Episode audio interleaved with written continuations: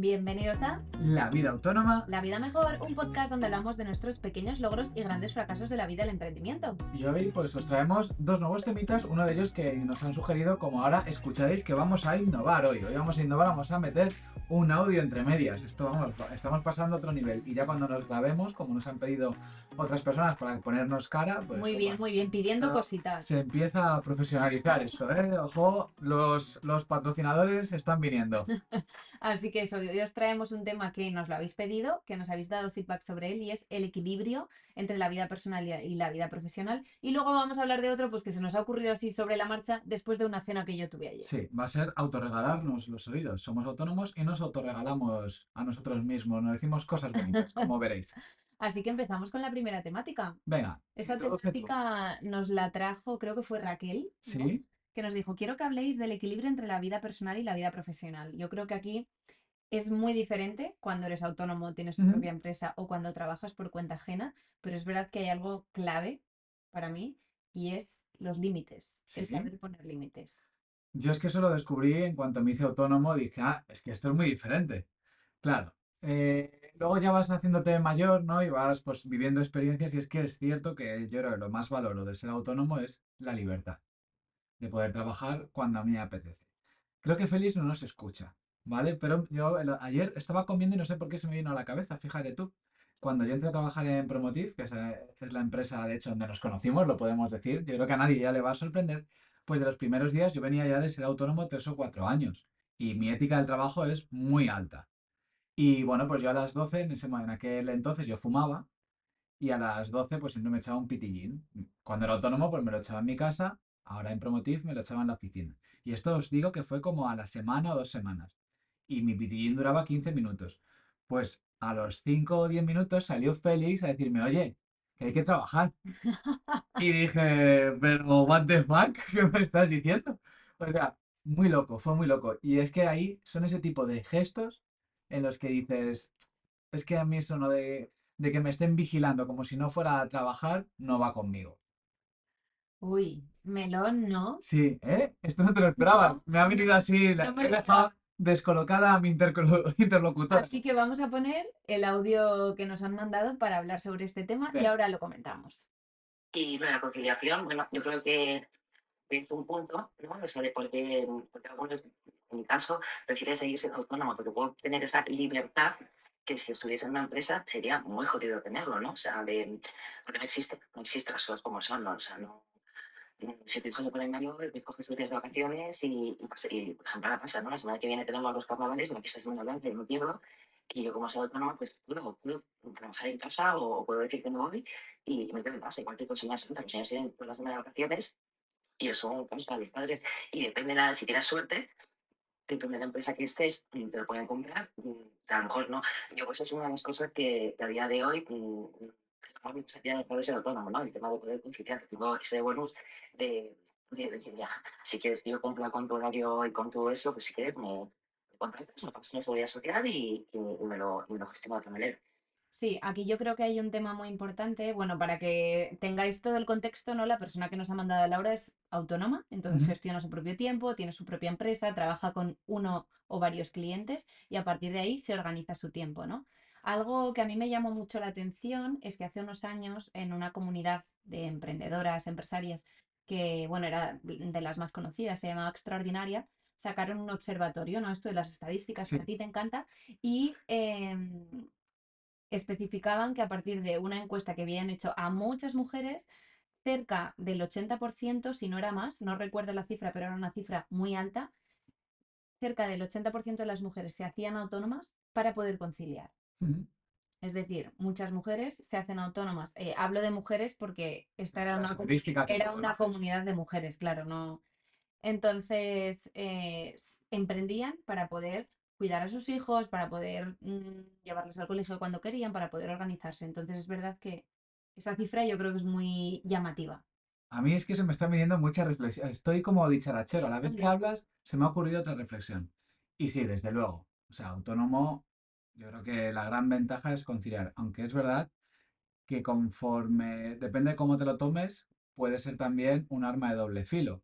Por muchos sentidos. Por un lado, porque conciliar no significa que al final pierdas esa- ese ritmo de trabajo que es muy fácil caer. Al final, cuando tienes mucha más libertad, si no tienes la cabeza bien amueblada, puede ser que empieces como a, ah, pues lo hago mañana. Hoy no trabajo.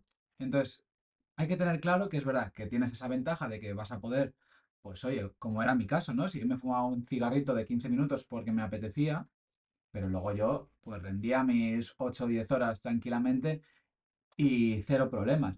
Pero mi consejo y mi advertencia es que una cosa es esa libertad que te va a dar y que tengas cuidado de no abusar de esa libertad y que al final el problema sea que, bueno, pues que pierdas ese ritmo de trabajo y, y demás. Sí, yo también creo que hay varios puntos aquí, ¿no? El primero es, si nos vamos un poco más atrás, es cuidado y ojo con emprender para poder conciliar. O sea, si esa es nuestra misión y foco principal, eh, ahí a lo mejor tenemos un problema, ¿no? Porque a lo mejor emprendes y puedes conciliar mejor o no. Entonces, si finalmente no puedes conciliar mejor, mm, ahí vamos a ver cómo se sostiene ese emprendimiento y ese negocio, ¿no? Ahí como punto número uno. Y luego es verdad que puedes conciliar, pero dependiendo de cómo esté tu empresa Claro. montada. Claro, tú, tienes una empresa consolidada, tienes trabajadores, eh, tienes un periodo que estás de baja, que estás pues un poco más ausente por las razones obvias, fenomenal. Pero si no es una persona que estás tú sola o te has estado organizando previamente durante los nueve meses de embarazo y te has planificado para tener ingresos recurrentes posteriores y te has planificado para poder sobrevivir durante esos meses o, bueno, Claro. de aquella manera, ¿no? No todo es tan fácil como parece. Y luego yo tengo otro meloncillo que invito a que reflexionéis todos, que me- se me acaba de ocurrir, ¿eh? Conforme estaba hablando, es que estoy muy reflexivo últimamente. Me resulta muy llama- llamativo, eh, y yo el primero, ¿eh? por supuesto, que esta sociedad en la que vivimos últimamente tenga esa necesidad de conciliar que antes no tenía, que hayamos sido como conscientes. Lo cual está muy bien por un lado, es verdad, porque dices, joder, es que antes vivías para trabajar, igual no eras tan consciente, pero yo también me surge la reflexión de si conciliar es que no, no queremos hacer muchísimas cosas a lo largo del día y nos faltan las horas y esa conciliación, realmente lo que estamos buscando es poder meter en nuestra, en, en Agenda. nuestra agenda todas las cosas que queremos hacer. Porque estoy seguro que antes no perdíamos dos horas o tres horas al día en redes sociales, como creo que hace, bueno, es que las estadísticas están ahí, la, el, a- la- el amplio, la, la amplia mayoría de la población. Entonces, en el momento en el que, sin darte cuenta, tienes un cometiempo como es el móvil, Claro, el día se acorta. Entonces empieza a surgir la necesidad de conciliar.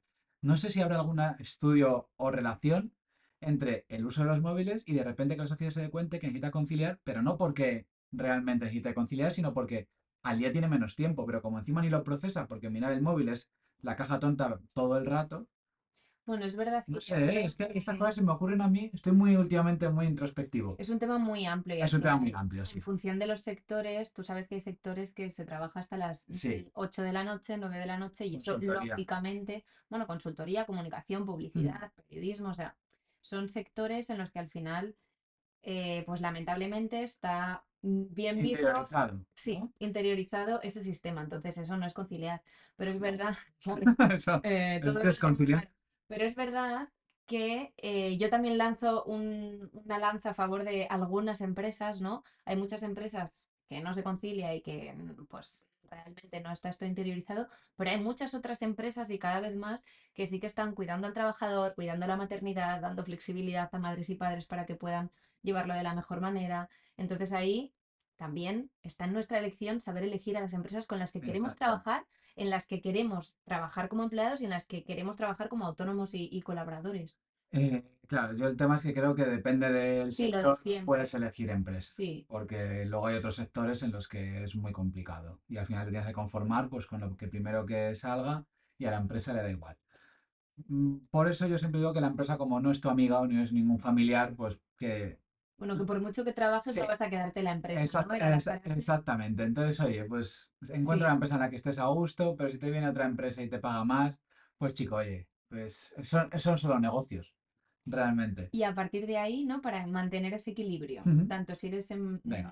em- emprendedor, autónomo, Así que yo me desvío. por Menos, mal que tenemos a alguien que lleva el podcast. Estamos ahí con la teoría y tal, sí, estamos fenomenal. muy teóricos hoy, ¿eh? A nivel de, vale, cosas prácticas que a ti te funcionen, por ejemplo, para tener ese equilibrio. Hombre, pues mi perro, nuestro perro ahora ya, Nuestro perro. porque antes tenía, tenía yo uno y ahora tenemos uno en común.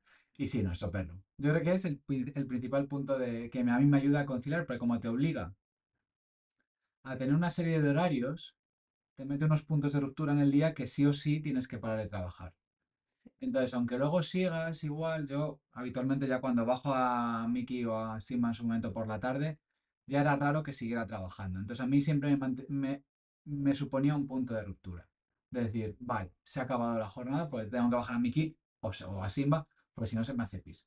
Entonces, a mí es que me ayuda mucho eso, el tener como algo que me obliga 100% a parar. Rutinas, ¿no? Rutinas, sí, podemos decir rutinas. O sea, rutinas que pueden ser de bajar a mi perro X horas al día, ¿no? Nosotros, por ejemplo, le bajamos, ahora estamos cogiendo una buena rutina, Sí, ¿no? hemos pillado un ritmito Sí, así muy Por si os grande. sirve. Nos levantamos prontito, leemos un poquito mientras nos tomamos un café y nos ponemos a trabajar media hora en plan foco total. Sí. Media hora, 45 minutos.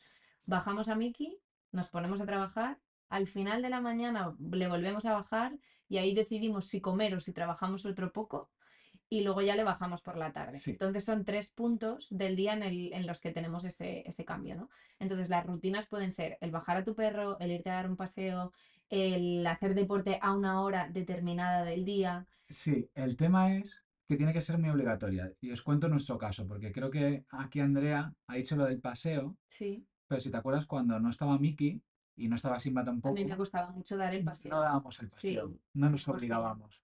Tiene que ser 100%. algo que sí que te obligue 100% a tener esa ruptura. Es que si no, no, lo- no, es muy difícil interiorizarlo. Sí, Yo estoy usando una aplicación que aunque no estamos en recomendaciones, igual la puedo dejar caer, porque lo que me hace es seguir, tú te fijas cinco hábitos y todos los días te lo recuerdas si lo has hecho. Entonces, yo tengo uno que yo era un tardón en las reuniones, por ejemplo, y tengo el hábito de, de llegar siempre un par de minutos antes de la reunión para no quedar mal y porque no es serio. O sea, me parece dantesco llegar tarde a una reunión y le he puesto, le he puesto cura. Y yo creo que algo así, que te esté recordando constantemente por lo menos de que, oye, te estás saltando el hábito que te habías propuesto a la torera y sé consciente de que eres un desastre, cosas así que sean muy fuertes, porque si no, lo del paseo, por ejemplo, a nosotros no nos funcionó bien. Sí, total. Por eso tuvimos que coger un perro. Pues eso, las rutinas Sí, eh, yo creo que lo que, como hemos empezado el podcast, ¿no? Hablando un poco de los límites, que al final eres tú quien pones los límites. La empresa siempre te va a pedir más, mm, Hombre. seas autónomo o seas trabajador, y eso lo hemos comentado varias veces. Entonces, o tú paras y sabes realmente cuándo es importante o importante y urgente y cuándo no lo es, o nadie te va a decir hasta aquí. Mm, sí. Entonces, para mí el tema de los límites también es importante. Lo que ya hemos hablado alguna vez de separar los teléfonos, de no tener conversaciones de trabajo a las 9 de la noche, eh, salvo temas... mm, De no revisar el correo después. O sea, Sí. lo típico de, claro, el teletrabajo, todas las cosas que ha provocado es que es muy fácil levantar la tapa. sí, y cotillear a ver. Entonces estás como a un clic de distancia de ver qué ha pasado. Luego es el sentimiento así como de responsabilidad, de buen trabajador, de, ay, pues voy a ver si contesto ese email, ¿no? Que al final no te van a pagar más, evidentemente, entonces tampoco lo hagas, yo qué sé, ¿sabes? Entonces, sí, hay tantas cosas para conciliar. Luego, lo que Para- encaje con cada uno, ¿no? para- el equilibrio. Claro, es que yo creo que lo único, lo que tiene que hacer cada uno no es tanto como conciliar, sino realmente de dónde quiere estar. Porque igual hay gente que sí que es feliz respondiendo el email. ya me Le extraña. gusta tanto. Bueno, yo ha habido épocas y proyectos en los que, joder, pues me conecto y estoy tan contento y feliz. Sí, pero épocas y cosas, proyectos, bueno, yo creo, claro, yo creo, épocas y proyectos en un tiempo específico y determinado. Es decir, tengo dos meses en los que voy a trabajar muchísimo y que sé que a lo mejor estoy respondiendo emails mm, tarde, vale, pero después no. Pero cuando tú estás en una empresa y estás dos años con la misma dinámica, pues entiendo que eso mm, te acaba quemando un poco. Sí, eh, yo creo, que es creo sinceramente que es encontrar Lo que cada a ti te está funcionando. Sí, Igual a ti te funciona. Claro, lo que no se puede hacer es intentar hacer todo a la vez. Entonces, pues al final has decidido cortar de trabajar a las 7 y a las 7 y media te pones de repente a mirar el correo pues porque tienes vicio, ahí es cuando algo se va a tambalear y lo vas a empezar a pasar mal, te vas a empezar a quemar y demás. Yo creo que es un ejercicio de introspección y decir, oye, pues yo soy feliz haciendo esto. Y hay gente que yo creo que sí que realmente lo disfruta mucho. Yo te digo, yo hay, hay épocas en las que sí que me encanta, pues porque estoy más motivado y demás, pues es decir, conocerse, Conocerse conocer lo que nos viene sí. bien y lo que, lo que nos viene mal, Eso es. y hacer así una lista, tener rutinas tener que nos rutinas vengan bien, fundamental. poner límites en función de lo que nos viene bien y lo que nos viene mal, lógicamente. Y yo creo que tener también esa diferenciación de espacios, ¿no? A Sí. nivel de trabajo, pero tengo que tener unos hobbies, unas intereses, un algo fuera del trabajo, porque si no al final pues estás todo el día con la mente en el trabajo y todo el día Y no vas a trabajando tener de qué hablar con la gente, vas a hablar de tu, de tu micronicho que te has montado, de tu proyecto. de tu, de Así tu que libro. yo creo que, que esas podrían ser como unas Sí. claves así para mantener el equilibrio. Y hablando del tema de la conciliación, pues tenemos el ejemplo de Laura y el, y el caso de Laura, que yo creo que también es eh, pues bastante... Ese sonidito es Sí, eh, apoyándonos, sí. en el pecado. No os asustéis, no es una cuenta atrás. Y por otra parte teníamos, nos hemos alargado un poquito, pero vamos a hacer una mención, dejamos el melón y, ¿Cuántos melones y, lo, y lo sí, hemos abierto muchos melones, pero Vale. eso es bueno. Tenemos cosas que contar a nuestra fiel audiencia, que 2.000 escuchas ya vamos, ¿eh? Madre Ojo, mía. ojo. Esto va subiendo, patrocinadores. A ver, Y es que eh, ayer, volviendo yo de mi cena, que ahora os recomendaré, una ex colaboradora con la que tengo, a la que tengo mucho aprecio y la quiero mucho, me dijo, Andrea, es que nadie trabaja como nosotras. Es decir, la gente trabaja muy mal. ya. Y ahí yo lo dejaría. Yo es que vivo con esa sensación. De hecho, tengo un libro que estoy escribiendo desde hace 10 o 12 años. Andrea me está diciendo que no, pero acá, acá estoy bien, está respirando. Mi libro se llama, es acerca de dinámicas de equipo, ¿no? Y de motivación, que es Quita coño que ya lo hago yo. Y En es- definitiva, hacer las cosas él siempre. Sí. Entonces sé que no es lo recomendable, pero es cierto, y por lo menos en mi sector, que es muy complicado, de verdad, y soy una persona muy humilde, aunque no lo parezca por lo que voy a decir, encontrar a alguien que trabaje, no os hablo a mi nivel, sino a la mitad de lo que yo trabajo. No sé qué pasa, y os lo digo de corazón, y ojalá, pues, y ya os digo que no es una visión sesgada, que conozco a mucha gente, he trabajado en muchos proyectos, y nada, nada, nada, nada, es horrible. Y Andrea, yo creo que también, pues por lo que acaba de comentar, le pasa igual. Supongo que habrá gente con mi, misma- mi misma percepción, Sí. ¿no? O que pensará igual lo mismo de mí, pero os prometo que es muy difícil encontrar buenos trabajadores. Así que aquí dejamos el melón abierto. Sí. Si nos queréis mandar audios y comentarios para, para lanzarlo cuando este episodio. Me he flipado. Y yo creo que vamos a las recomendaciones de hoy. Venga, a las recomendaciones felices para terminar con una sonrisa. Venga, mi recomendación es Cenas Adivina. Ah, Es un proyecto, al, bueno, una empresa en realidad, ¿no? Al- a la que he ido varias veces, que organiza cenas con invitados. Entonces tú puedes sentarte a cenar con una persona pues, que es bastante conocida y es famosa, o con una persona que por lo que sea a Silvia, la organizadora, le ha parecido que tiene una historia especial que contar. Entonces, pues tienes una conversación, conoces a gente y disfrutas un poco de ahí de, la magia que se crea en esos entornos. sí. Y yo os voy a recomendar el libro que me estoy leyendo. Bueno, la aplicación de verdad, os voy a decir el nombre exactamente. Hay bastantes, ¿eh? Eh, por lo menos en la Apple Store hay en la App Store hay bastantes. La mía se llama Habit. En un alarde de originalidad, ¿vale? H-A-B-I-T. No tiene versión de pago, pero yo uso la gratuita que te deja cinco hábitos y maravillosa. Y pues un librillo que se llama El mundo de ayer, de Zweig, muy bueno. Y yo lo que estoy aprendiendo ahora mismo es que eh, cosas que yo siento que son de mi generación, como por ejemplo, pues esa dejadez de la que os hablo y que al final pues cada vez somos, hay más libertinaje, por así decirlo, pues hay otros escritores que en otras épocas también lo han sentido y como que te pone un poco más en contexto y lo relativiza un poquito más, así que está súper bien el libro. Y os lo dejamos etiquetado como siempre. Cualquier cosa nos escribís a la vida autónoma, la vida mejor, gmail.com y dejadnos estrellitas, comentarios y lo que queráis. Y nos vemos en el próximo episodio. Aquí estaremos, que paséis muy buen día. Hasta luego, chao. chao. Adiós.